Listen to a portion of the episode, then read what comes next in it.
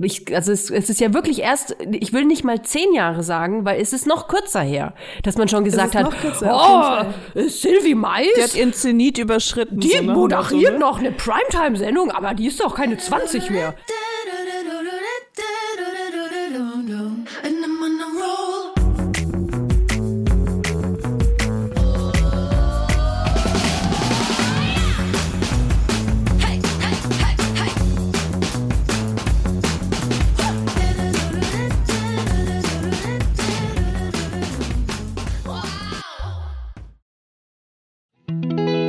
Kommt Werbung. Kommen wir zu unserem heutigen Werbepartner und zwar Clark. Eine App und alles da drin. Ja, nicht ganz alles, aber alle Versicherungen auf jeden Oh Fall. ja. ich muss ja sagen, äh, ich habe mir ein E-Bike bestellt. Ich werde jetzt E-Bike Du bist ja verrückt. Ja. Und äh, dabei sind einige Versicherungsthemen für mich aufgekommen. Und zwar zum einen natürlich eine Diebstahlversicherung, Mhm. was geil ist, weil dann Clark wusste ich, dass das schon abgedeckt ist in einer anderen Versicherung, die ich habe. Äh, Dann brauchte ich also keine neue. Welches Thema aber noch irgendwie so ein bisschen aufgeploppt ist in meinem Hirn, war, was ist eigentlich mit der Berufsunfähigkeitsversicherung? Weil ich wohne in Berlin, ich fahre Fahrrad in Berlin und ich weiß als Autofahrerin schon, wie oft ich gesehen habe, dass äh, Fahrradfahrer übersehen wurden im Straßenverkehr. Mhm. Was passiert, wenn mir irgendwas passiert mit äh, meiner Firma oder Ich übernehme das irgendwas? nicht, Leila. Das, das muss Clark regeln. Ich übernehme Gut, das, das nicht. wäre jetzt meine erste Option gewesen. Die zweite Option ist natürlich eine Berufsunfähigkeitsversicherung. Und bei Clark ist es wirklich geil. Du hast alles im Blick. Du äh, siehst sofort, wo du versichert bist, wo du dich vielleicht noch ein bisschen besser versichern kannst, wo du vielleicht dich auch noch ein bisschen günstiger versichern kannst. Und Clark funktioniert wirklich da wie so, wie so ein Makler. Das Tolle ist, man hat ja oft Fragen. Also ich zumindest, weil Versicherung, das ist für mich eine Welt. Ich will mich da auch nicht, ehrlich gesagt, nicht so viel mit beschäftigen. Ich will, dass andere sich damit beschäftigen. Und genau das macht Clark. Und zwar mit Experten und Expertinnen, die sich persönlich um einen kümmern. Egal ob jetzt Telefon, Videocall, Chat oder Mail, man kann die wirklich alles fragen und die helfen einem auch. Der große Vorteil ist, Clark gehört zu keiner Versicherungsgesellschaft. Das bedeutet, Clark berät dich immer unabhängig, also in deinem Interesse. Das ist mir persönlich sehr wichtig. Und wenn man jetzt denkt, ja, das hat ja bestimmt seinen Preis, das muss ja super teuer sein. Nein, die Clark-App und alle Leistungen sind kostenlos. Und wir haben sogar noch ein Extra für unsere Hörer und Hörerinnen. Wenn ihr jetzt das auch mal ausprobieren wollt und euch die App runterladet, dann könnt ihr den Gutscheincode MILF44, alles groß geschrieben und 44 als Zahl, eingeben und dann zwei bestehende Versicherungen hochladen. Dann gibt es von Clark on top einen 30 Euro Shopping-Gutschein für Brands wie Zalando, Douglas oder Ikea dazu. Also, probiert die Clark-App einfach mal aus, runterladen und ab geht's. Teilnahmebedingungen und alle weiteren Infos findet ihr wie immer in den Shownotes. Werbung Ende. Einen wunderschönen Montag zusammen hier bei eurem gemütlichen, leicht, leicht anreizend angehauchten Lieblingspodcast Vibers. Ich hoffe, es ist euer Lieblingspodcast, denn äh, es dreht sich alles hier um Leila Lowfire und Toya Diebel. Ich glaube, ich hätte schon abgeschaltet jetzt. Ich habe gerade ehrlich gesagt gar nicht mehr zugehört. Okay. ich freue mich trotzdem nicht zu hören. Und ich sehe gerade, weißt du, wo, woran man eingebildete Menschen erkennt, Leila? Woran, Toja? Wenn man miteinander so FaceTime, wie wir gerade, und ich habe aber als großen Bildschirm mich selbst. Und du bist da so Dein ganz klein in der Ernst? Ecke. Ich muss das mal kurz wechseln, was geht, ey. Ja, jetzt sind wir hier. Jetzt sind wir hier. Ey, Toja, ich habe wirklich äh, eine aufregende Woche hinter mir. Du hast ja auch mich getroffen. Äh, ja, ich habe dich getroffen. Wir waren bei unserem Friseur. Sieht übrigens sehr gut aus, Toja. Ach, du Hast auch. du deine Augenbrauen noch ein bisschen nachgefärbt? Nee, ich, ich hasse tatsächlich Augenbrauen färben, aber ich habe mir tatsächlich einfach eine andere Pomade für meine Augenbrauen gekauft. Ah, Ich habe okay. übrigens gesehen, äh, ganz liebe Grüße an der Stelle an Evelyn Weigert, die hat sich, ähm, wie heißt das, äh, Microbladen? Mhm. Das sieht voll geil aus, Mann. Da würdest du hintätowiert, ne? Ja, also ganz ehrlich, ich muss sagen, ich traue mich das nicht. Einfach aus dem Grund, dass ich die, ähm, ich habe halt die 2000er miterlebt und äh, ich weiß, wie krass Augenbrauentrends schwanken können. Ja, aber das sieht total natürlich aus. Ja, und auch wenn man immer so ein bisschen, also ich bin auch immer so ein bisschen trendresistent, das heißt aber nur, dass ich die ganze Scheiße einfach zwei Jahre später mache als alle anderen, dann hat man sich so dran gewöhnt, dass es gar nicht mehr so komisch ist, irgendwie, wenn man es dann auch macht. Ähm, Aber deswegen, ich, ich, falls die 2000er nochmal wiederkommen, dann will ich mir die ganzen Augenbrauen ausrupfen und äh, einen dünnen Strich ja, über meinen Augen okay. tragen. Und das geht dann natürlich nicht mehr, wenn man Microblading gemacht hat. Deswegen, deswegen ist es für mich ausgeschlossen. Ich finde es ja total abgefahren. Wie wird denn das gemacht? Wird das so hintätowiert oder ich oder wird das so? Ich habe mal irgendwo gesehen, es wird so eingeritzt und dann wird äh, Farbe drüber gekippt. Also es ist das gleiche Prinzip auf jeden Fall wie Tätowieren. Ah. Äh, es gibt unterschiedliche Techniken dafür. Aber Okay. ja, es gibt auch so Leute, die einfach so das so ritzen.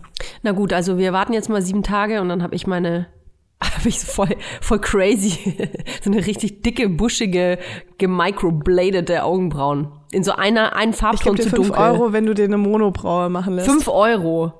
Ja. Äh, so, solche, solche komischen äh, Competitions macht ja niemand mit für fünf Euro. Ich habe übrigens mal für fünf Euro einen ganzen Becher ähm, im Kunstunterricht, weißt du, diese Becher, wo man seine Pinsel immer drin hat. Und dann hat äh, ein Banknachbar gesagt, ich gebe dir fünf Euro, wenn du das Wasser trinkst. Und dann habe ich das einfach getrunken und ich habe keine fünf Euro bekommen. Was? Oh Ja, war ich Gott. voll sauer. Und dann bin ich auch zur Lehrerin gegangen, habe gesagt, ich habe die, ich habe das ganze Wasser von den Aquarellpinseln getrunken und ich habe meine fünf Euro nicht bekommen. Und was hat sie gesagt? Die hat den Kopf geschüttelt, ich weiß nicht mehr. War, du siehst mal, wie unfair es hängen geblieben ist. Ja, total. Das würde mich auch beschäftigen. Ich finde sowas richtig schlimm, wenn so Versprechen nicht eingelöst werden. Ach ja. Und was ich ja sagen, welches Versprechen für mich auch nicht eingelöst wurde, dass äh, die Corona-Maßnahmen so lang anhalten, bis die ganze Scheiße vorbei ist. Ja, ja, genau, auf jeden Fall. Äh, guter Themenwechsel, Toja. Galant wie ein glitschiger Aal. ja, voll krass. Äh, ich kann mir das gar nicht äh, vorstellen, dass äh, so die Maskenpflicht in den meisten Bundesländer, ne? Orten, an den meisten Orten jetzt auch wegfallen soll. Ähm, wie ist das bei dir? Fühlst du dich, fühlst du dich dann trotzdem irgendwie wohl oder hast du da so ein mulmiges Bauchgefühl? Ich finde es total crazy. Also in Berlin seit dem Wochenende ähm, muss man ja quasi fast nirgendwo mehr eine Maske tragen, außer im öffentlichen Nahverkehr, glaube ich, und irgendwie in verschiedenen Praxen und medizinischen Anstalten und so. Und äh, Schule, glaube, weiß ich gar nicht. Schule, glaube ich auch, oder? Nee, ich weiß nicht. Scheiß auf Schule, wir hassen Schule. Auf jeden Fall in der Kita, ähm, glaube ich auch noch. Aber ich bin eben total, ähm, ich bin total verdattert gewesen, weil ich bin in so ein Einkaufscenter gegangen bei uns im Kiez und da hatten, äh, hatten so ein paar Halbstarke halt ihre Masken nicht an. Und ich wollte schon gleich wie so eine Superoma, ah, äh, zieht jetzt sofort eure Maske an! Aber mussten die gar nicht. Total krass. Was? Das ist jetzt schon? Ich habe das überhaupt, also wir, wir, wir haben ja Donnerstag heute. Ähm, Ja, ich, ich lebe doch, für, für die Menschen da draußen lebe ich doch in der Vergangenheit. nee, in der Zukunft. Ach Mann, Toja, lügst du gerade? Nee, tatsächlich nicht. In einem Center, in einem Center ist anscheinend äh, ist keine Maskenpflicht mehr, sondern nur in den Supermärkten selbst. Ah, okay, okay, okay. Ja. Ah. Ach, und im Supermarkt soll es auch, glaube ich, weiterhin anhalten. Aber sonst überall nicht. Und das finde ich total befremdlich, ehrlich gesagt. Ich stelle mich doch nicht in einen Raum mit 50 Leuten und dann habe keine Maske an. Ich bin doch nicht bescheuert. Also ich muss ehrlich zugeben, dass ich inzwischen, äh, nachdem ich zweimal Corona hatte und gemerkt habe auch, dass mein Kind einfach auch kein Corona kriegt ähm, oder es halt hat und hatte und wir konnten es nicht nachweisen, ähm, bin ich schon so ein bisschen YOLO unterwegs. Es ist jetzt, also man kann das sehen, wie, wie man will. Ähm, ich brauche das gerade extrem für meine mentale Gesundheit äh, und genieße das auch sehr. Ja. Ich muss zugeben, dass ich, ich war ja in der Ostsee und in diesem Hotel, da hatte ich das allererste Mal so das Gefühl einer innerlichen Maskenrebellion. Weil ich da durch dieses Hotel gelaufen bin. Natürlich immer mit Maske an. Und für mich war das halt so typisch dieser Bürokratieunfall in dem Buffetraum, in dem Frühstückssaal quasi. Weil, logischerweise, du gehst da rein, hast deine Maske an, bis du an deinem Platz sitzt. An deinem Platz darfst du ja deine Maske ausziehen und darfst dann essen, so wie überall auch in Restaurants so.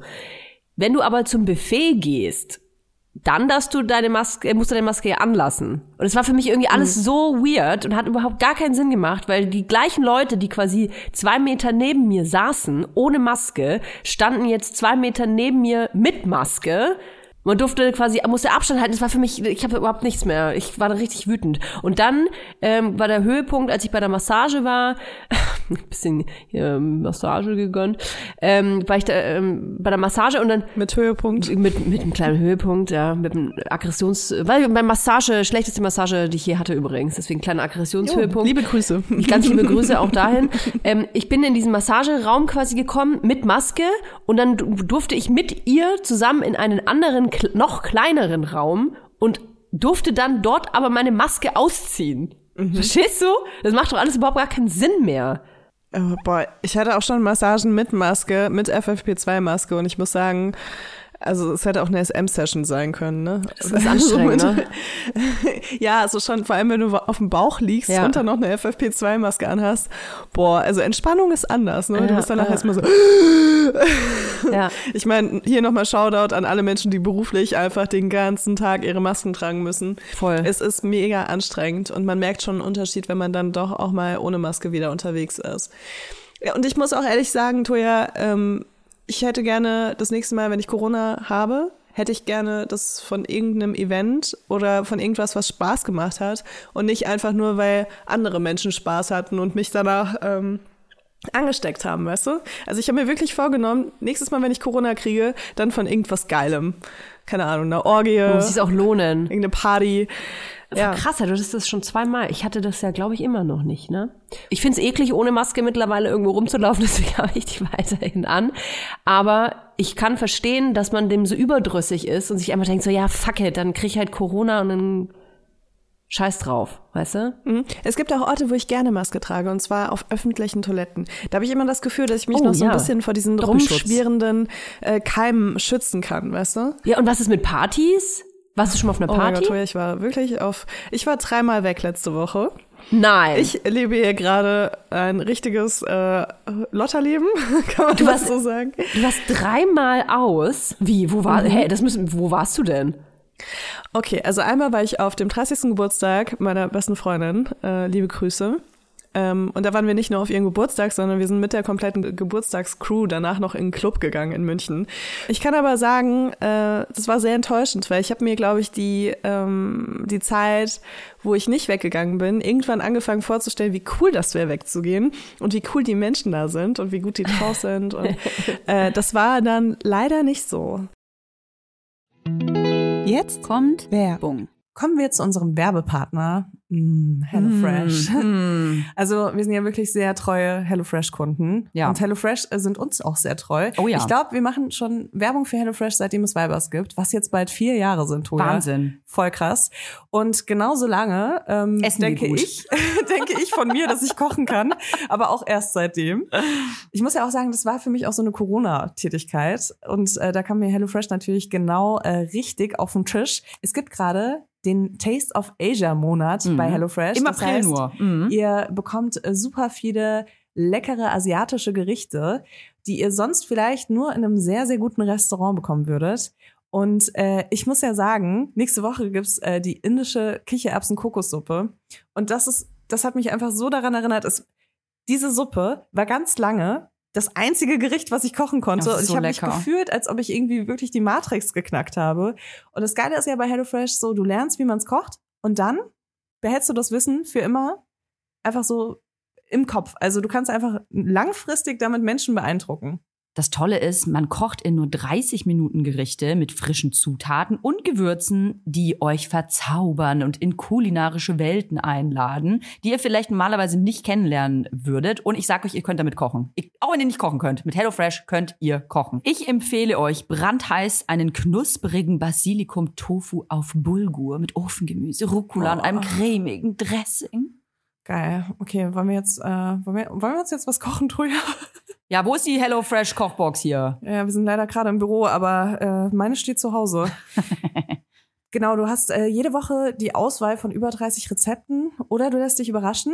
Und äh, wir haben auch einen Code für euch mit HF Vibers, alles groß geschrieben. HF Vibers spart ihr in Deutschland bis zu 120 Euro, in Österreich bis zu 130 Euro und in der Schweiz bis zu 140 Franken. Den kostenlosen Versand für die erste Box gibt's natürlich auch dazu. Und das Tolle ist, der Code ist nicht nur für neue, sondern auch für ehemalige Kunden und Kundinnen gültig. Also ab zu HelloFresh. Alle Infos und die Links zum Einlösen des Codes findet ihr wie immer in den Shownotes.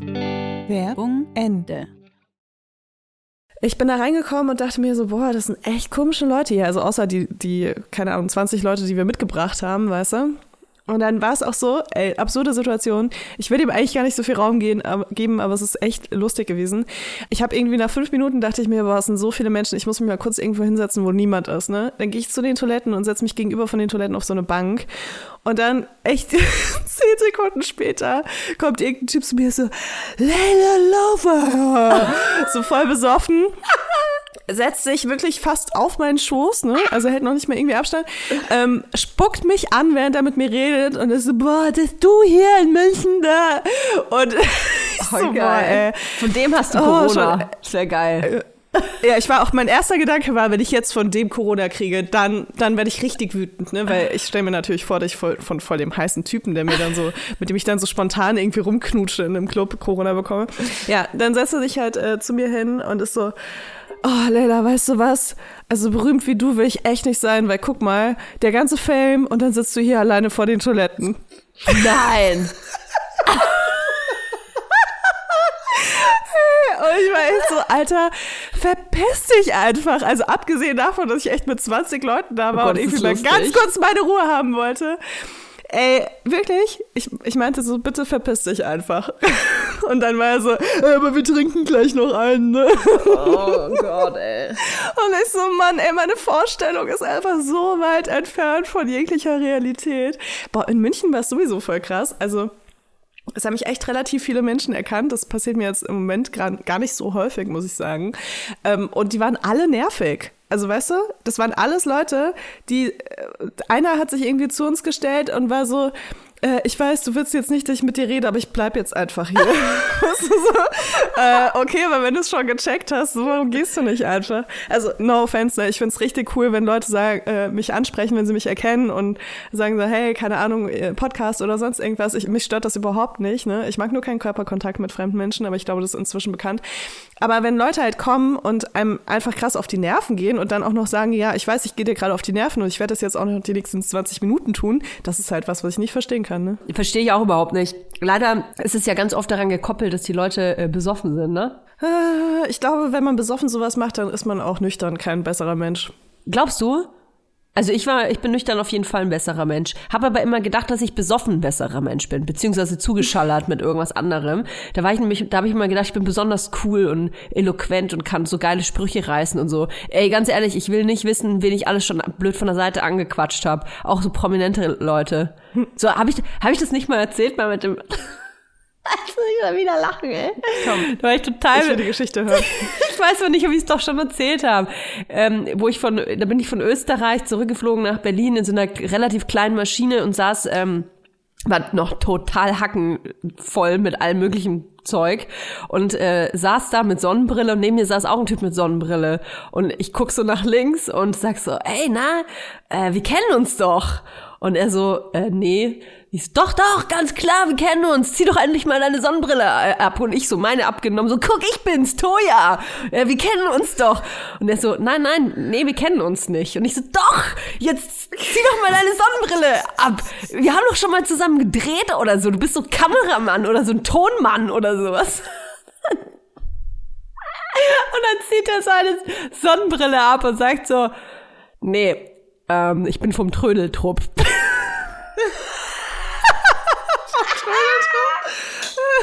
Und dann war das einfach so ein Typ vom RTL 2 Trödeltrupp. Und ich habe halt die ganze Zeit, ich kenne den persönlich, aber ich kannte den halt, weil ich den irgendwann mal im Fernsehen gesehen habe. Und das war super peinlich. Und in, ab dem Moment, wir saßen ja dann noch zwei Stunden nebeneinander. Ey, und ich habe die ganze Zeit nur so total peinlich nach vorne geguckt, weil es mir so unangenehm war. Denn so, das hat natürlich auch jeder äh, neben uns auch mit mitbekommen, wie ich den armen Mann belästigt habe. Das war echt peinlich. Ganz liebe Grüße an den Trödeltrupp an der Stelle. Ihr seid ein super Team. Aber ich meine, ich kenne dieses, äh, diesen ersten Gedanken, wenn du ein bekanntes Gesicht siehst, dass du denkst, oh ja klar, ist ein Freund von mir. Ja, Das, man äh, ist ja dann mir auch, auch schon das ein oder andere Mal passiert. Also gerade bei Leuten finde ich, die man denen auch so folgt auf Instagram oder so, ne? Oder mh, bei Podcasts hört, man fühlt sich denen ja oft auch verbunden so ein bisschen oder fast ein bisschen mit denen befreundet, weil man, äh, wenn ich überlege, es gibt so Podcasts auch so ähm, wie Kaulitz Hills, das höre ich halt wirklich jede Woche und ich habe das Gefühl, dass wenn ich einen von den beiden äh, Jungs auf der Straße sehen würde, würde ich sagen, hey, na, was geht? Ja, ich werde auch voll oft irgendwie so eingeladen zu so Veranstaltungen, also nicht zu Veranstalt also nicht von Veranstaltern zu Veranstaltungen oder Veranstalter, äh, Veranstalterin, ja, ja, okay, leider halt einfach deinen Mund, ähm, sondern halt wirklich so von Privatpersonen, die so sagen so, hey, eben gerade habe ich so eine Nachricht gelesen, ich habe noch eine Konzertkarte heute Abend übrigens. Oh, du mitkommen? hasse ich so krass, ey. Echt? Ich denke mir halt so, irgendwie cute, also ich würde es halt nicht machen, aber süß, dass du so eine Verbindung inzwischen zu mir hast, dass du an mich denkst, wenn du eine Konzertkarte übrig hast. Ey, bei Typen, bei Typen nervt mich. Ich finde das bei, gerade bei Typen Ach so, so, nee, heftig das war, jetzt, das war eine Frau. okay, Das war eine Frau. Irgendwie, da, da ist man wahrscheinlich auch ein bisschen anders dann. Das stimmt schon. Weil bei Männern hat man mehr Abwehrhaltung, einfach weil ähm, es gibt da wirklich Leute, die mir, also ich mache jetzt schon zwölf Jahre sowas irgendwie. Ja. Ähm, und es gibt echt Leute, die mir seit zwölf Jahren schreiben und dann immer wieder das auf andere Arten und Weisen probieren. Und klar, da verstehe ich das total, wenn du dann so eine Abwehrhaltung hast. Aber bei, bei so Mädels denke ich mir einfach so, ach, irgendwie süß, Dankeschön. Weißt Ja. Dankeschön. du? Hier, schick mir einfach die Karte. Ich Kauf die dann auf Ebay. Leila, du ähm, wolltest unbedingt hier ein Thema heute mit reinbringen, wo ich überhaupt nie drauf gekommen wäre, irgendwie, glaube ich. Ja, Dirty 30. Ja, es ist ja bei mir irgendwie dieses Jahr allgegenwärtig, weil ähm, nicht nur meine besten Freundinnen 30 werden, sondern auch ich. Und ähm, ja, also die, meine besten Freundinnen sind schon 30. Ich habe jetzt, ich glaube, ich habe jetzt niemanden mehr in meinem Freundeskreis unter 30 an Frauen, an Männern wahrscheinlich auch nicht. Muss ich nochmal nachdenken. Ja.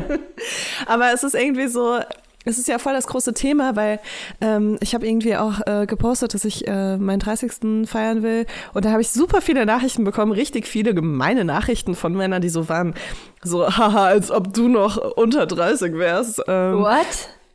oder zumindest sollten die gemein sein. Das ist jetzt auch so, ich kann mich an den Wortlaut nicht mehr erinnern, aber es war auf jeden Fall schon so gemein von wegen, äh, ja, bist schon ein bisschen verbrauchter als 30. Ähm, und dann dachte ich mir so krass, ey, dass Leute immer noch denken, dass das irgendwie so verletzend ist. Also zumindest bei mir ist es halt so überhaupt nicht der Fall. Ich finde 30 voll geil. Ich freue mich richtig drauf und ich freue mich auch schon richtig lange drauf. Echt? Dass ich 30 werde irgendwann, ja. Weil für mich bedeutet das ganz, ganz viel. Und zwar ganz viel Positives.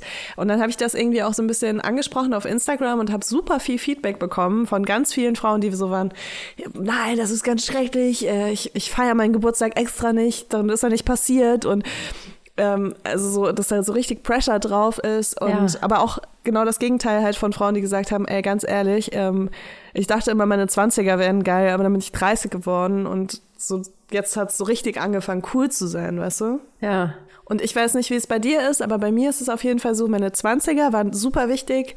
Das war so gefühlt meine komplette Entwicklung ähm, hat jetzt in meinen 20ern stattgefunden. Und ich will nicht sagen, dass es vorbei ist, weil ich glaube, man entwickelt sich hoffentlich immer weiter.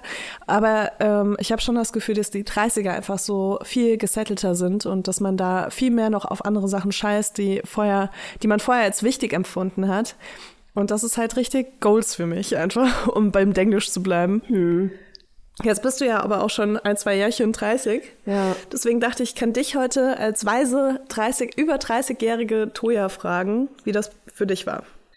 Ähm, ja, ich war jetzt die ganze Zeit so ein bisschen stumm, weil ich äh, selber drüber versucht habe nachzudenken, wie wichtig mir jetzt diese Zahl ist oder was genau sie jetzt verändert hat.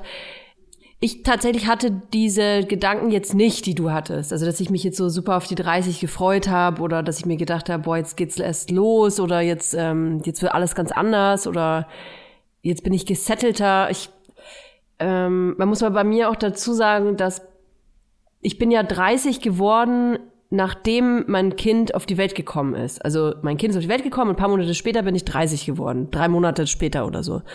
Und ich war so, ich war so gefickt von diesem ganzen Muttersein, dass mir die 30, dieses 30 werden, war mir irgendwie total egal. Also ich habe tatsächlich fast überhaupt gar nicht drüber nachgedacht, weil sich ja auch gar nichts verändert hat. Weil letzten Endes für mich war eigentlich das krasseste, also die, das, was für dich die 30 jetzt gerade ist, ka- ich kann es versuchen zu vergleichen, war für mich die Geburt des Kindes. Also ab, das ist ab da ähm, hat dieser neue Zeitabschnitt angefangen für mich und nicht mit der Zahl quasi.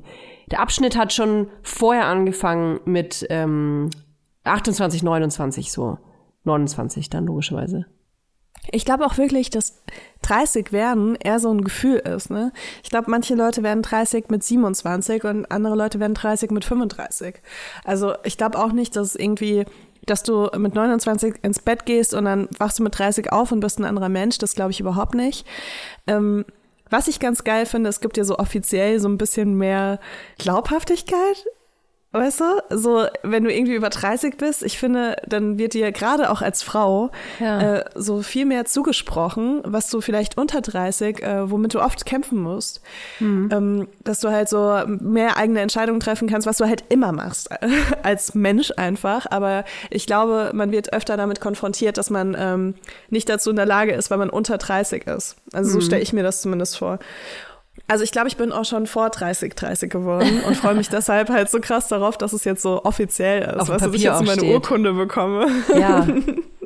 Also ich glaube, hättest du mich so mit ja, 22, 23 gefragt, wie es dann, wie, ob ich mich freue, 30 zu werden oder wie es dann wird, 30 zu sein, dann hätte ich wahrscheinlich gesagt, oh Gott, ja, da ist ja dann das Leben schon quasi fast vorbei. Ne? Also 30 war für mich quasi ähm, so super erwachsen sein und am besten schon eine Doppelhaushälfte haben und einen Partner, einen festen Partner oder eine feste Partnerin natürlich, ähm, Hund, äh, Hund, Katze, Maus, Kind, was auch immer. Und ähm, ich glaube, was auch noch dazu gespielt hat, war, dass ich ja relativ früh auch schon in den Medien ähm, irgendwie stattgefunden habe und für mich von Anfang an klar war, ab 30 äh, bröckelt quasi meine Medien äh, Daseinsberechtigung, weil ich ja dann bald schon zum alten Eisen sozusagen gehöre, weil als ich Und wenn du es vor 30 nicht geschafft hast, dann, dann kannst du genau. es gleich lassen, so nach Motto, ja. Genau, weil als ich jetzt so angefangen habe im Radio und so, da war ich ja dann doch noch relativ jung und ähm, habe mich auch sehr jung gefühlt und quasi ähm, ready ready to get famous so ungefähr, ne? Weil ich dachte, hey cool, ich bin super jung und deswegen darf ich jetzt auch hier sein und ähm, darf jetzt versuchen, mich da hoch zu kämpfen. Und ich muss sagen, ich habe da lustigerweise erst vor zwei Tagen oder so drüber nachgedacht, dass ich unglaublich froh bin und dankbar bin, in einer Generation ähm, erwachsen zu werden. Ja, ich fühle mich jetzt wirklich erwachsen. Ähm, in, in, in der diese, diese, dieses Altern als Frau nicht mehr die gleiche Rolle spielt wie bis noch vor paar Jahren. Ja. Ich, also es, es ist ja wirklich erst, ich will nicht mal zehn Jahre sagen, weil es ist noch kürzer her, dass man schon gesagt ist hat, noch kürzer, oh, Sylvie Mais, Die hat ihren Zenit überschritten. die so dem moderiert Motto, ne? noch eine Primetime-Sendung, aber die ist doch keine 20 mehr. So, weißt du, und das ist irgendwie vorbei, habe ich das Gefühl. Und das ist irgendwie so ein geiles Gefühl, jetzt auch übergreifend für, glaube ich, andere Branchen, dass wir gerade als Frauen in einer Generation leben, wo Alter nicht mehr die gleiche Rolle spielt wie vor kurzem. Und das ist total geil. Bin ich echt dankbar für. ist natürlich voll, viel zu total. spät, aber es ist geil. Ich habe ich hab auch immer wieder so Sachen so reproduziert, was eigentlich komplett misogyne Scheiße ist einfach. Aber ähm, ich dachte halt auch immer so, ja, wenn ich es bis 30 nicht geschafft habe, da passiert gar nichts mehr, weißt du? Ja. So total bescheuert eigentlich, weil du kannst auch mit 40 noch anfangen und dann, keine Ahnung, liegt es trotzdem irgendwie an vielen Zufällen, viel Glück und auch ein bisschen an dir, äh, was daraus wird. Ähm, ja, ich weiß nicht, ich bin auch inzwischen so, ich liebe das, dass ich andere Sachen geil finde als mit 20 so. Ähm, ich glaube, mit 20 war ich auch noch so, meine Jugend ist so eine Art Währung. Und die kann ich gegen gewisse Sachen eintauschen. Und das hat bestimmt auch gut funktioniert und ich hatte da auch Spaß daran. Äh, jetzt weiß ich aber auch, dass alles, was ich dafür bekommen habe, Sachen sind, die mich gar nicht mehr interessieren. Ähm, also ich muss nicht von, von alten Männern als Jungbrunnen benutzt werden. Und äh, ich habe auch keine Lust, mit so komischen Männern mich zu unterhalten, die ähm, eigentlich sich nur mal kurz ein bisschen cool fühlen wollen und sich deswegen mit Leuten unterhalten, die vielleicht weniger Allgemeinbildung haben als die mit 50, weißt du. Ähm, und auch so andere Sachen, auch beruflich und so, habe ich, glaube ich, an, ganz andere Vorbilder. Ich finde, oh Gott, ich meine, ich werde erst 30, ne? Man muss es wirklich so rum sagen. Aber ich finde halt so Frauen wie so Monika Bellucci oder ähm, Iris Berben oder so finde ich halt richtig geil, ne? Und auch so, was die ausstrahlen und so. Ich finde, das ist so richtig, das ist so mein Ziel fürs Älterwerden, glaube ich, dass ich irgendwann äh, so in die Richtung gehe halt. Und ich glaube, ähm, was, was diese Frauen halt auch krass ausmacht, ist halt nicht, dass sie, ähm, ist halt, dass sie nicht verbittert altern und sich irgendwie an irgendwas versuchen festzuklammern, sondern dass sie das so einfach mit so einer krassen Sexiness ähm, so willkommen heißen. Ja, voll. Und jetzt ist das natürlich auch total individuell, weil ich bin schon so, dass, äh, dass ich mich auch über ähm, Sex ein Stück weit definiere. Also das hat auf jeden Fall einen Stellenwert in meinem Leben und es wird wahrscheinlich auch in der Zukunft einen Stellenwert haben. Deswegen sind das jetzt vielleicht eher so Vorbilder für mich. Ähm, und andere Leute, die kümmern sich dann vielleicht um andere Sachen, haben andere Sachen im Fokus.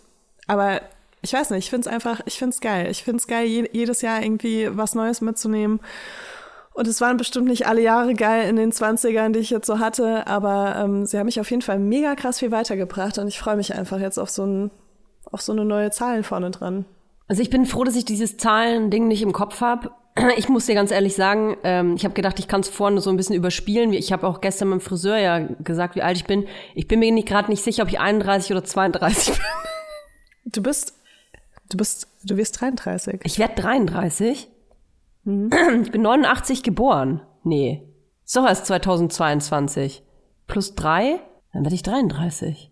So witzig, weil äh, das spielen wir wirklich schon ziemlich lange vorher, dass ich dir sagen muss, wie alt du bist. Ich werde aber- 33. Siehst du, das, das, das ähm, beruhigt mich natürlich irgendwie selber, dass ich es jetzt nicht so ganz.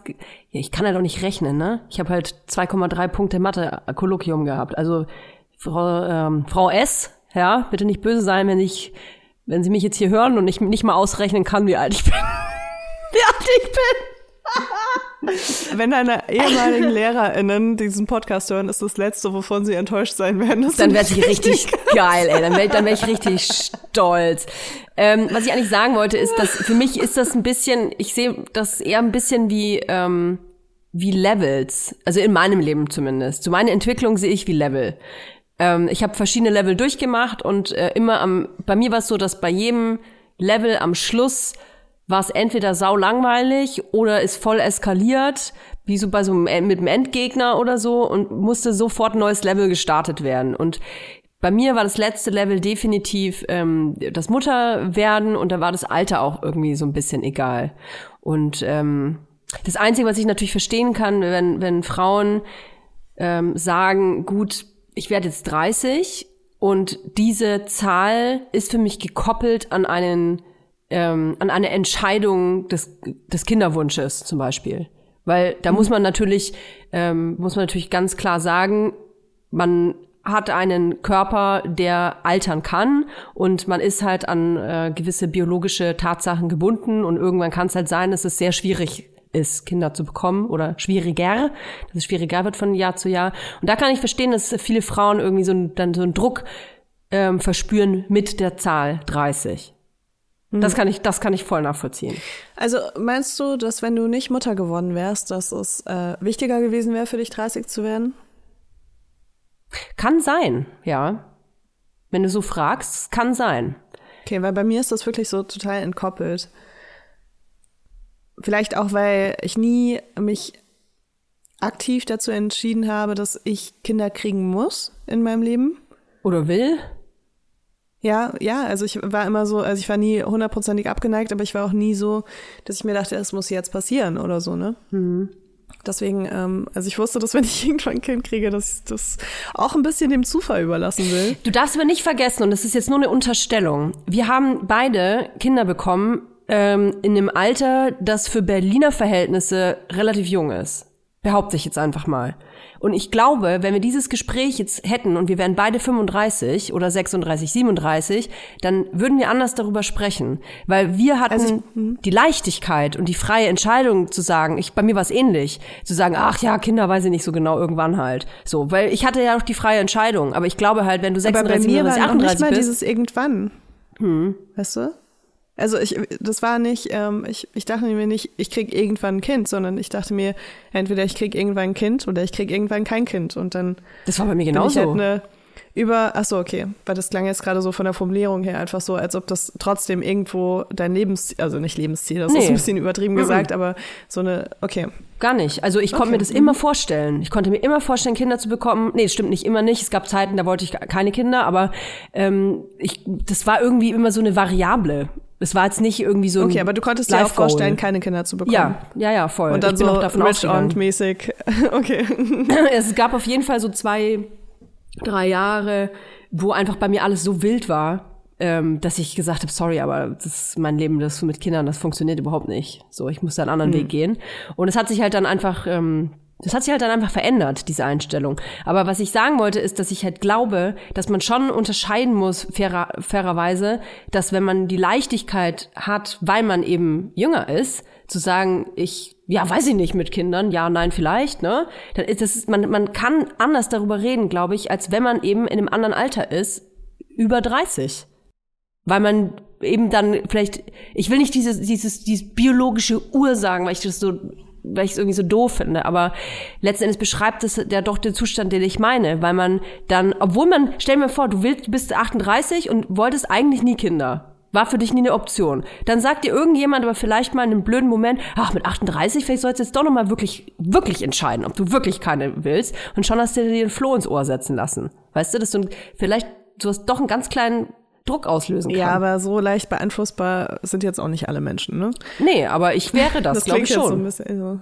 Ich wäre das schon. Also ich glaube, wenn ich irgendwann zur Gynäkologin gehen würde und dann würde mir die Gynäkologin sagen, äh, ab jetzt wird's echt schwierig, Ja. dann wäre das schon noch so mal noch mal so ein also egal, ob ich schon ein Kind habe oder nicht, wäre das schon noch mal so ein oh, okay, krass, jetzt habe ich mich irgendwie schon so ein bisschen halt entschieden, ne? Genau, genau. Ähm, also es ist schon noch mal was anderes. Ähm, ich muss aber sagen, dass ich mir immer auch ein Leben komplett ohne Kinder vorstellen konnte.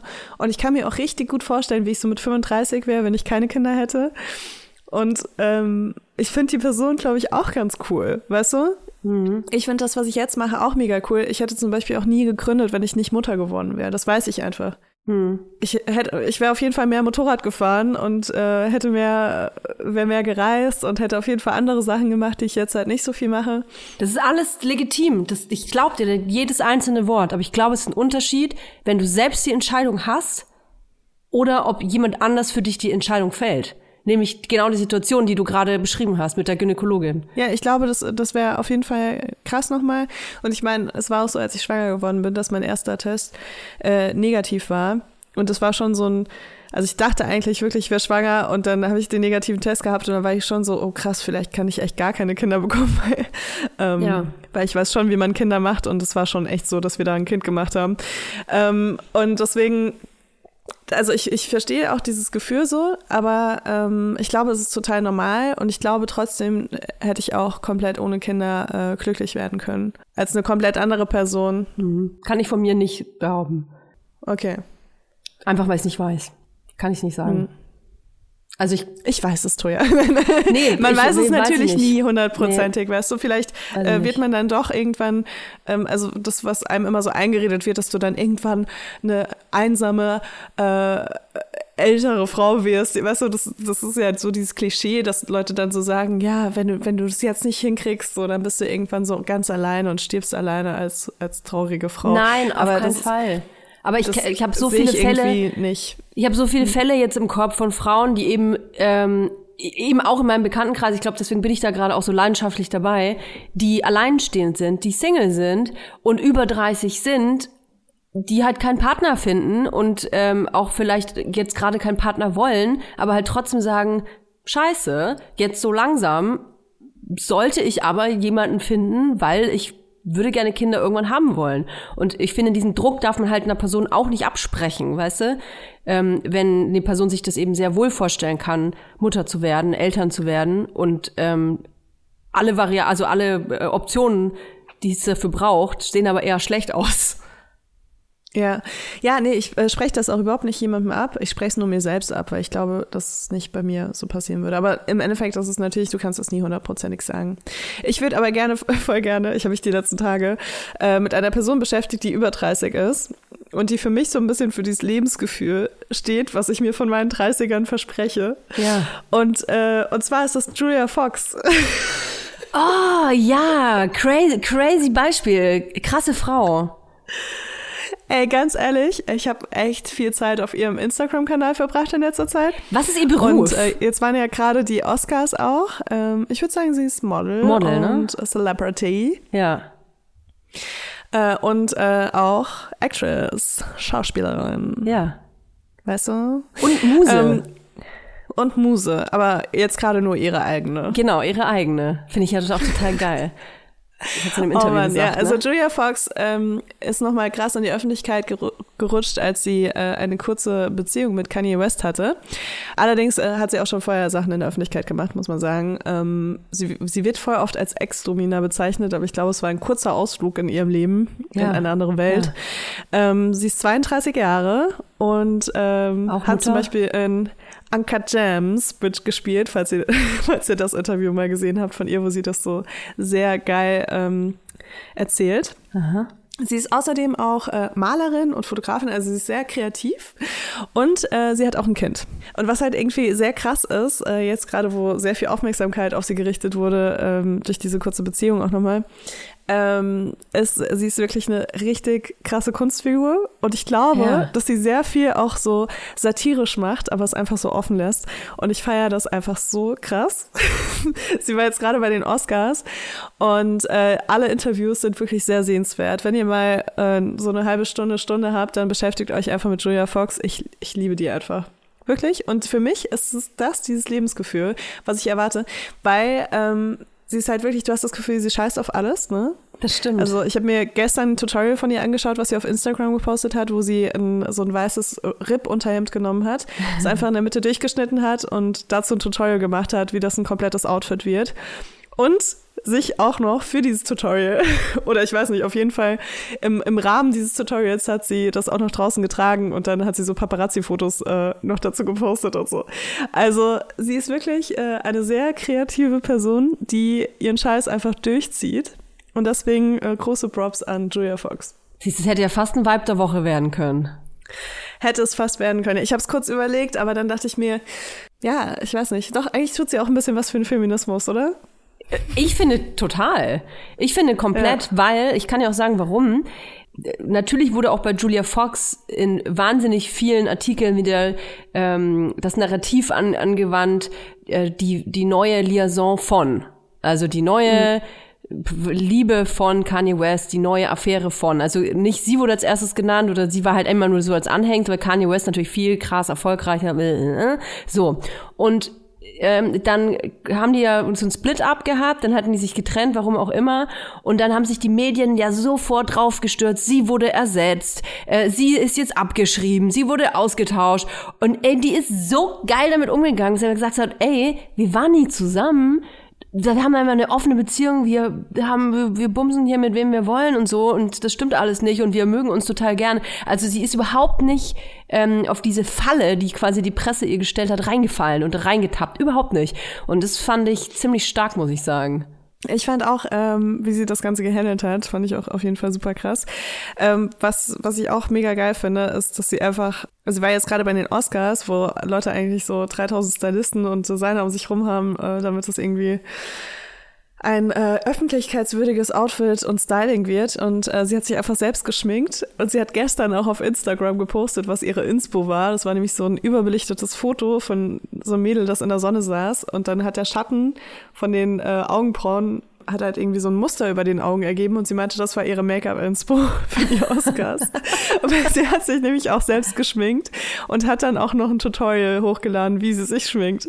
Und ich keine Ahnung, wie viel Liebe man für diese Frau haben kann. Aber ihr müsst euch einfach mal vorstellen, also man hat immer so leicht misogyne Gedanken bei sowas. Ne? Man kann es nicht abschalten, weil man ist so ähm, mindfuckt von den ganzen, von den ganzen Medien, die halt wirklich alles nehmen, was Frauen betrifft und es zu irgendwas Negativem machen, dass man ganz oft, wenn man Frauen in der Öffentlichkeit sieht, äh, wirklich äh, komische Gedanken hat. Und ihr müsst euch einfach da mal kurz vorstellen, wie das wäre, wenn das so ein Bill Murray machen würde oder so, ne? Und Mir hilft das auf jeden Fall krass, um mich da so ein bisschen nochmal so zu resetten. Und ich finde diese Frau einfach so krass lustig, aber halt nicht lächerlich, weißt du? Nee, ich auch nicht. Ich glaube, das ist der Unterschied. Die Medien Medienbranche ist das, was äh, lächerlich ist. Dieser ganze Zirkus ist lächerlich. Ähm, wenn wir jetzt schon über die Oscars sprechen, Leila, dann muss ich kurz ranten. Ich hoffe, du, ich, ich hoffe, du kannst es aushalten. Wir sind natürlich mega late to the Okay. party, aber mich beschäftigt das Thema äh, so krass, weil ich das so dämlich finde, wie lange darüber gesprochen wird. Die Ohrfeige von Will Smith ähm, adressiert an Chris Rock. So. Weil dieser sich äh, lustig gemacht hat über die Frau von Will Smith, die ähm, bekannterweise an einer Krankheit leidet. Auf Deutsch heißt, glaube ich, kreisrunder Haarausfall. So und hat deswegen Glatze getragen und Alopecia. wie? Alopecia. ist es, Alopecia, äh, ah ja, okay. Genau, und äh, Chris Rock hat sich darüber lustig gemacht, hat sie ähm, mit diesem einem Film, wo Demi Moore sich eine Glatze rasiert, äh, verglichen, bla bla bla. Und ähm, Will Smith auf die Bühne, ihm eine äh, geballert und jetzt wird im Netz, äh, Twitter und Co. und Instagram wird sich das Maul äh, quasi äh, zerrissen. Wer ist denn jetzt im Recht? War das berechtigt, dass Will Smith das gemacht hat? War das berechtigt äh, oder unberechtigt, dass er das gemacht hat? Und es wird hochgeschaukelt und dem eine Wichtigkeit ähm, und Präsenz gegeben, was ich so affig finde. Ich weiß nicht, wie du das siehst. Also mal davon abgesehen, man macht sich einfach nicht über Leute lustig, die eine Krankheit haben. Bums, fertig, da gibt's auch überhaupt nichts äh, zu argumentieren. Aber das alleine, dass jetzt gesagt wird, ah, Gewalt ist nie eine Lösung und die Ohrfeige und das ist, dem sollte der Oscar entzogen werden. Und das ist alles, ich verstehe gar nicht, wie viel Zeit man haben kann und wie viel Energien in Zeiten von einem Krieg und, und, und hier Pandemie man aufbringen kann, um so eine Scheiße so viel Platz im Internet zu geben. Ich kann es nicht nachvollziehen. Aber das machen wir doch jetzt auch gerade. Ja, und ich muss mich jetzt da Wir- wieder aufregen. Und dann gibt's einen anderen Podcast und der regt sich dann über mich auf, wie ich mich darüber aufrege. Und dann jetzt feuere ich das ganze Feuer nochmal so richtig an. Ja, ja so Okay, es. aber Toja, jetzt sag einfach kurz, auf wessen Seite du stehst. Ich, äh, ich finde, ehrlich gesagt, ist es mir scheißegal. Es ist mir scheißegal, ich stehe auf gar keiner Seite. Ich finde es aber nicht witzig, äh, ähm, Witze über ähm, Menschen zu machen, die eine Krankheit haben. Ähm, es ist ein, äh, man, also Humor darf sehr viel und darf auch fast alles, aber es gibt halt, muss halt immer irgendwie eine zweite Ebene geben und wenn ähm, ich äh, übergreifend einen Witz über irgendeine Krankheit mache, dann kann es irgendwie noch ein äh, Witz verpackt sein, aber wenn ich einen Witz über eine Person mache, ähm, die auch noch vor mir im Raum sitzt und die hat eine Krankheit und ich mache mich darüber lustig, dann ist es halt, gibt es da keine zweite Ebene, sondern es ist einfach nur beleidigend so. Das ist aber meine Meinung. Ähm, aber jetzt, ob Will Smith da aufsteht und mir Ohrfeige gibt, ey, mir ist das so Latte, ey, ja. Ohne Scheiß, jeden Tag werden irgendwelche Leute abgeschlachtet und noch viel Schlimmeres, der ist mir so eine Ohrfeige bums egal. Ganz ehrlich.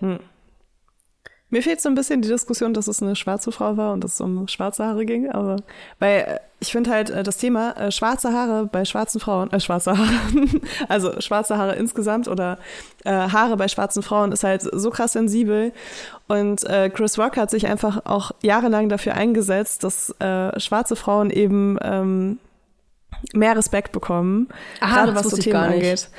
Äh, Und deswegen war das irgendwie noch viel emotionaler, dieses ganze Thema. Und deswegen wurde es auch, glaube ich, noch mal viel mehr äh, durch alle möglichen Schichten ähm, durchgeschleudert, so sage ich mal. Weil ähm, er sich nicht nur über eine Krankheit lustig gemacht hat, sondern er hat sich über die Haare von der schwarzen Frau lustig gemacht. Und das ist auf jeden Fall was, was äh, vor allem unter Schwarzen, weißt du, die sich so viel mit diesen Themen beschäftigen auch, also weil jetzt nicht nur, weil sie schwarz sind, sondern weil Chris Rock sich einfach sehr viel damit beschäftigt hat, ähm, halt so zu Unverständnis führt bei vielen Leuten, weißt du? Vielleicht hat er gedacht, das ist sein Freifahrtschein. Vielleicht hat er gedacht, cool, jetzt habe ich hier ein paar Coins eingezahlt, jetzt darf ich mich darüber lustig machen. Ja, ist auf jeden Fall voll daneben gewesen. Ja, ich, ja, who am I to judge? Keine Ahnung. Es war auf jeden Fall, äh, ich finde das Thema halt wirklich viel komplexer, so weil es halt sehr viele sensible ähm, Themen äh, beinhaltet und halt nicht nur einfach ist, dass da Will Smith auf die Bühne gegangen ist und jemandem eine reingehauen hat. Abgesehen davon war es auch wirklich, was schon noch eine freundschaftliche Ohrfeige. Ja, und, ne? und weißt du, was mich, was mich so aufregt, glaube ich, in dieser Diskussion? Dieses, dieses Wort der Gewalt. Ich glaube, das ist, was mich so krass, ähm, was mich da so triggert, weil dieses Wort in den Mund zu nehmen, ja, wenn man handgreiflich wird, ist es irgendeine physische Gewalt, aber es, das ist, ja, es kann jemand sagen, das ist Whataboutism, aber wir haben gerade ganz andere Gewaltprobleme auf der Welt und dann wird gesagt, ja, aber das ist jetzt auch Gewalt, wenn hier eine Ohrfeige verteilt, das ist auch Gewalt. Aber Toja, ich würde das sogar noch andersrum aufziehen. Ich würde sagen, das war verbale Gewalt. Äh, weißt du, und Ist das wird auch. dann wieder Ja, nicht, wird wieder nicht so. anerkannt. Aber wenn jemand jemandem eine Ohrfeige gibt, ganz ehrlich, ich finde eine Ohrfeige manchmal echt weniger schlimm, als wenn jemand wirklich so die Schwächen von Leuten nutzt, um sie zu degradieren. So, das ist doch eigentlich Mhm. das Ding. So verbale oder emotionale Gewalt wird einfach immer noch viel zu wenig anerkannt. Dabei ist das wahnsinnig schlimm. Das verändert dein Leben viel mehr als jetzt so eine kleine Ohrfeige. Da hast du dich körperlich zumindest ähm, schnell von äh, erholt, weißt du? Ich frage mich gerade, ob dieser Joke, ähm, in Anführungsstrichen, ob das, ähm, ob der geplant war Weil ich meine, ja, der ist ja mega high professional Comedian, ne? Ob das geplant war oder ob er quasi auf der Bühne stand und es ihm quasi in dem Moment eingefallen ist. Das würde ich total gerne wissen. Ich glaube, es war geplant. Ich glaube, bei der Oscarverleihung passiert so gut wie nichts, was geplant ist. Ungeplant ist Also, du? Ja. äh, ja, Ja. Mhm. Naja, ich sag nichts mehr drüber, versprochen. Jetzt haben wir das, jetzt haben alle das schon ge- gefühlt acht Jahre durchgekaut und jetzt komme komm ich ganz im Schluss und kau so den letzten, so wie beim Fleisch, weißt du, wenn du den letzten Knorpel dann auch noch mal so richtig durchzuzelst, das habe ich jetzt gemacht. Ja, sorry. Ich muss einmal meinen Senf auch dazugeben. Ich glaube, mich hat's einfach so krass genervt. Weil ich mir denke so, ey Leute, beschäftigt euch doch bitte mit was anderem. Und nicht wie ich, sieben Tage später auch noch mal. Vielleicht ist das ein guter Zeitpunkt für ein kleines Dr. Lovefire-Intro. Oh.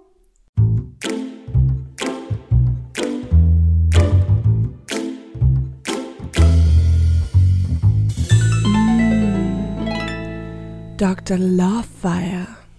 Es gibt eine neue Studie äh, zur Pille für Männer. Und die waren zu 99% effektiv, bei Mäusen allerdings. Toll, dann kommt's. Es gab ja schon mehrere Studien, wo äh, die Pille für den Mann entwickelt worden ist oder beziehungsweise äh, werden sollte. Und äh, die meisten sind daran gescheitert, dass es Nebeneffekte gab. Ähm, Und zwar Nebeneffekte, die es halt auch bei der Pille für die Frau gibt. Aber bei Männern ist das ähm, rein wissenschaftlich gesehen natürlich ein No-Go. Ja, ja. So, ich kann einfach nicht, Kopf- ich kann einfach nicht, nicht emotional auf dieses Thema reagieren, weil ich kenne so viele Frauen, die so viel Nebenwirkungen in Kauf nehmen dafür, dass der Mann kein Kondom anziehen muss, ähm, dass es mich echt teilweise wütend macht. Aber bei dieser neuen Pille ähm, mit der mit dem Mäuse mit der Mäusestudie äh, wurden keine Nebenwirkungen festgestellt. Das heißt, es gibt jetzt dann vielleicht bald die Pille für den Mann. Genau, die wird jetzt an Menschen getestet und äh, die Zulassung könnte innerhalb der nächsten fünf Jahre passieren. Und das Krasse ist, es ist kein Hormonpräparat an sich, ähm, also es wird nicht Testosteron gegeben, ähm, was bei der ersten Pille für Nebenwirkungen gesorgt hat, ähm, sondern sie funktioniert durch einen anderen Wirkstoff. Crazy. Das heißt, vielleicht haben wir bald in Zukunft neben Kondom und Vasektomie noch ein drittes Verhütungsmittel für Männer, die übrigens auch die einzigen sind, die Menschen befruchten können. Ja, krass. Ich muss ja ganz ehrlich sagen, Leila, ich denke auch drüber nach, wieder die Pille zu nehmen, ne? Und das ist wirklich heftig, dass ich das jetzt aus meinem Mund herausdrücke, denn ich bin ja wirklich Pillengegnerin, ne? Hormongegnerin bin ich. Ich nehme die schon seit fast zehn Jahren nicht mehr. Ich war auch mal in deiner Situation und ähm, ich kann dir nur das Vasektomobil empfehlen. Aber ich mein- Vasektomobil bei Leila. Ja, weißt du, ich glaube, es ist auch noch ein Unterschied, weil du hattest ja auch vor, irgendwann noch ein zweites Kind zu haben, ne? Ja. Dann ist es natürlich ein Unterschied, das darauf ankommen zu lassen, als wenn man vielleicht sich gegen ein drittes Kind entscheidet und dann nicht die Pille nimmt. Ja. Ich sag dir ganz ehrlich, dass das bei mir gar nicht nur die, ähm, die Verhütungs, äh, den Verhütungsaspekt hat, eigentlich fast gar nicht. Sondern weil mein Hormonhaushalt so gefickt ist. Ja, aber das kommt doch wieder, Mantoja.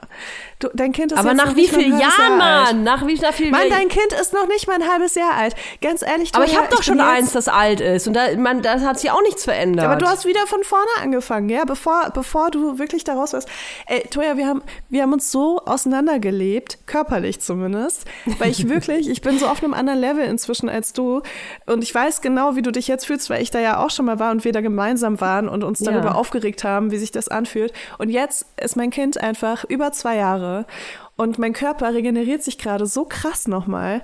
Ey, meine Titten sehen viel geiler aus als vor einem Jahr. oh Mann, Und- ey. Und es ist wirklich so, dass ich wieder Bock habe auf so Sachen, die ich vorher geil fand und dann ganz lange ganz schlimm fand. So, deswegen, man muss da einfach viel Geduld haben, finde ich. Also und ich das habe ist so einfach zu zweieinhalb sagen Jahre aus der gewartet. Perspektive von mir. Zweieinhalb Jahre habe ich gewartet. Musste das mein, ne? Und danach soll das noch passieren. Nach zweieinhalb. Jetzt, ich muss jetzt noch mal fast Du warst zwei schon Jahre schwanger, warten. als dein Kind zweieinhalb war. Echt? Du, du hattest sogar schon ein zweites Kind, als dein Kind zweieinhalb war. Toja, weißt du, du musst auch mal ein Boah bisschen Gott, ich kann überhaupt nicht rechnen. Ey. Ja, ich kann es dir vorrechnen. Du brauchst jetzt noch ungefähr zwei Jahre, damit du auf dem Level bist, wo ich bin. Ich, äh, ja. Aber es lohnt sich, ich meine, es ist halt muss ja so, erst mal ich, ich stillen. verstehe das. Ja. Ich muss ja eh noch mal heftig, ich muss hässlich erstmal heftig Milch aus meinen Eutern rausdrücken. Boah, und vor allem überleg mal, bis ich gestillt habe, also bis ich abgestillt habe, Ja. da war ich ja noch komplett durch. Und dann hat das erst langsam angefangen nach dem Abstillen. Und dann ging das wirklich, ey, man sagt, neun Monate kommt's, neun Monate geht's, aber ich glaube, es kommt neun Monate und geht zwei Jahre. Ernsthaft, ich habe Toll, jetzt das ey. erste Mal das Gefühl, ich mache jetzt auch sehr viel Sport und so und deswegen ändert sich mein Hormonhaushalt sowieso nochmal. Aber ähm, ich habe das Gefühl, dass ich jetzt erst wieder so ein eigenständiger Mensch bin. Vielleicht soll ich pumpen gehen. Weißt du, dass mein Testosteronhaushalt sich richtig. Ich werde so eine richtige Pumperin. Ja, das, das hilft, ne? Ja. Das ist doch geil. Und dann sehe ich auf einmal, bin ich, bin ich auf einmal ein voll geiler, hormongesteuerter Fickhecht. Ey, nee, gar nicht. Ich habe das Gefühl, dass es wirklich, also bei mir bringt das so ein Gleichgewicht rein. Aber es ist inzwischen so schlimm, dass wenn ich zwei Tage nicht zum Sport gehe, dass ich richtig schlechte Laune kriege. Okay, can't relate. Leila. Ich, ich träume sozusagen in Deadlifts. Ah, toll, ey. Kennst du das, wenn Leute so zwei Wochen in Amerika sind und dann sagen, sie schreiben auf Englisch? Ja, so bist du, auf jeden Fall. Ja, so bin ich, aber, aber mit Pumpen. Leila, ich würde gerne noch eine Mail von einer Hörerin äh, vorlesen. Voll gerne. Ja, es geht auf, äh, bezogen auf unsere letzte Folge. In der letzten Folge haben wir ja darüber gesprochen, äh, wie das so ist, wenn man jemanden datet, der eigentlich gar nicht auf einen steht und man datet sich trotzdem und man will aber nicht wahrhaben, dass die Anzeichen irgendwie da sind, dass die Person nicht auf einen steht. Und äh, deswegen ähm, haben wir Nachrichten bekommen und eine davon lese ich jetzt vor. Danke für die Gesamtheit eurer Folgen. Ehrlich, ich muss mir anfangen, Notizen zu machen, damit ich meiner Therapeutin erzählen kann, welche neuen Erkenntnisse ich hatte. Finde ich auch gut. Erstmal der Therapeutin von Mega geiles erzählen. Kompliment. Das, das schönste Kompliment, was ich bisher gehört habe für einen Podcast. Ich fand die Folge Er steht einfach nicht auf dich in Kombination mit den Pick Me Girls sehr erhellend. Ja, ja, ja. Wir sind inzwischen verheiratet und haben zwei Kinder, you, Toya. Aber dann und wann kommen die Gefühle aus der Anfangszeit unserer Beziehung hoch und verunsichern mich total. Wie ich mich geradezu angebiedert habe und ihm auf die Nerven gegangen sein muss. Ich habe einiges gemacht, was sich null mit meinem Stolz vereinbaren lässt. Vielleicht kann man sagen, am Ende ist es doch noch gut gegangen. Er steht halt doch auf mich. Aber, aber ich empfehle diesen Beziehungsstart nicht. Auch nach sieben Jahren glücklicher Beziehung nicht. Ich danke euch, es gelingt euch echt fast wöchentlich, meine Gedanken einfach ein bisschen zu sortieren. Danke, das macht ihr auch. Dann schreibt eine, bin ganze sieben Jahre jemanden nachgerannt, der einfach nicht auf mich stand. Hab mich nach einer sanften Abfuhr in Jahr drei mit Freundschaft abgegeben, aber immer gedacht, dass es eines Tages doch noch klappt. Spoiler Alert, it didn't. Scheiße. Oh Mann. Liebe Weibers, ich habe heute eure neue Folge gehört und Toja, ich habe mich ziemlich stark in deiner Geschichte wiedererkannt. Vielleicht hatten wir ja den gleichen Typen. Im Männer idealisieren bin ich scheinbar die Queen. Der Unterschied zu deiner Story, der Typ hat mir schon gesagt, dass er sich eine gemeinsame Zukunft vorstellen kann. Oh Gott. Ich war am Anfang gar nicht so on fire, aber er hat mich regelrecht angefüttert und dann fallen gelassen wie eine heiße Kartoffel. Und das immer und immer wieder. Ich war irgendwann so wahnsinnig verliebt und fast besessen danach, mit ihm eine Beziehung zu führen, dass ich mir wirklich alles schön geredet habe. Naja, wir kamen nie zusammen. Und heute bin ich auch mehr als froh darüber. Aber was sagt ihr zu solch einem ambivalenten, ich lieb dich, ich lieb dich nicht Verhalten? Was sagst du da? Oh, kenne ich voll, kenne ich voll. Kennst du das? Fuck you, sage ich da. Im Nachhinein aber nur. Aber hattest du das schon mal? Ähm, dass mich jemand so angefüttert hat. Also ich kenne das, dass äh, ich jemanden gedatet habe oder vielleicht auch eine Affäre mit jemandem hatte, Ja. wo ich mir dachte, ja, das wäre jetzt irgendwie nicht so Beziehungsmaterial für mich. Und dann habe ich mir die ganze Zeit so Liebeserklärungen angehört und irgendwann war ich so, oh, irgendwie finde ich schon ganz cool. Und dann hat der andere einen Rückzieher gemacht und ich war so, wie zur Hölle bin ich bitte in diese Scheißsituation gekommen? Ja. Also ich hatte das auch mal mit einer Affäre, von der ich 100% sicher war, dass sie in einer Beziehung endet. Kennt man ja. Man lernt jemanden kennen, hat was mit der Person und denkt sich, na ja, jetzt haben wir ein paar Wochen was und dann sind wir zusammen. So war das bei mir auf jeden Fall. Bis ich erfahren habe, dass er eine Freundin hat. Oh wow. Also ist es in der Beziehung geendet, nur nicht in deiner. Nur nicht in meiner. Und solche äh, Typen vor allem äh, gibt es wie Sand an Meer, die sich quasi dann ähm, vielleicht wirklich noch nicht sicher sind, ob sie die aktuelle Freundin verlassen wollen oder die neue Affäre mit ins Boot. Also weißt du, die wollen die Affäre nicht verlieren, aber auch die Beziehung nicht beenden.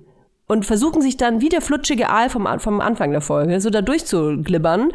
Und bei, also gerade diese Affäre irgendwie so viel Hoffnungen zu machen auf eine Beziehung, dass sie bleibt, aber nicht zu viel, dass sie zu doll auf eine Beziehung pocht. Und das kann man, glaube ich, ein paar Jahre so durchhalten.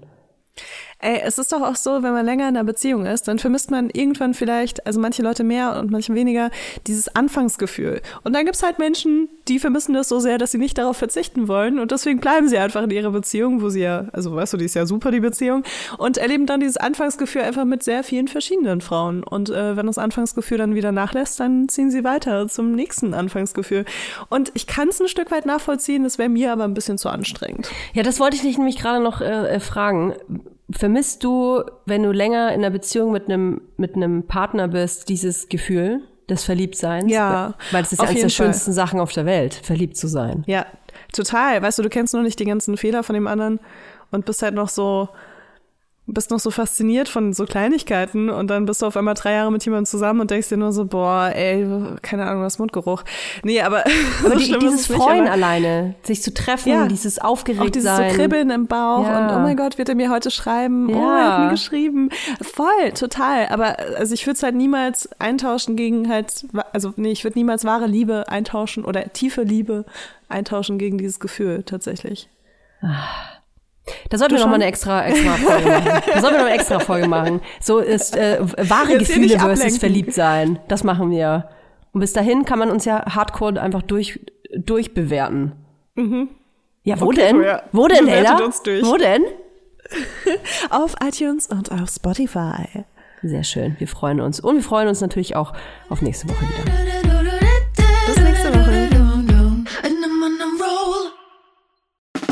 Der 7-One-Audio-Podcast-Tipp.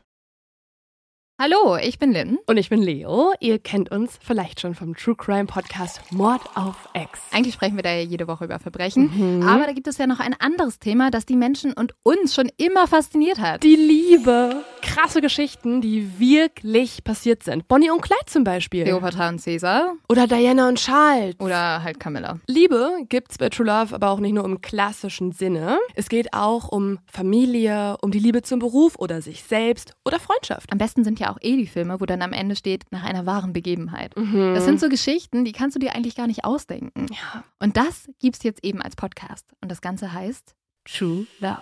Ja, der Name sagt's eigentlich schon. Aus True Crime wird True Love. Krasse Geschichten, Plot-Twist und verrückte Protagonisten. Es ist also in anderen Worten ein Podcast für alle, die True Crime hassen, aber auch für alle, die True Crime lieben. Macht euch bereit für ein neues Podcast-Genre, True Love. Oh, ich kann es gar nicht abwarten, euch die Geschichte zu erzählen von zum Beispiel dem Jungen, der nach seiner Mutter gesucht hat. Jahrelang, auch wenn ich wahrscheinlich dabei heulen werde. Oder die Geschichte von Sissy. Also der Film ist nichts dagegen. Ab dem 20. Oktober, überall wo es Podcasts gibt, True Love. Echte Geschichten, wahre Liebe. Voller Werbespruch, oder? Ja, aber es ist ja auch schön. Der Podcast macht ja glücklich. Ja, deswegen jetzt am besten direkt abonnieren.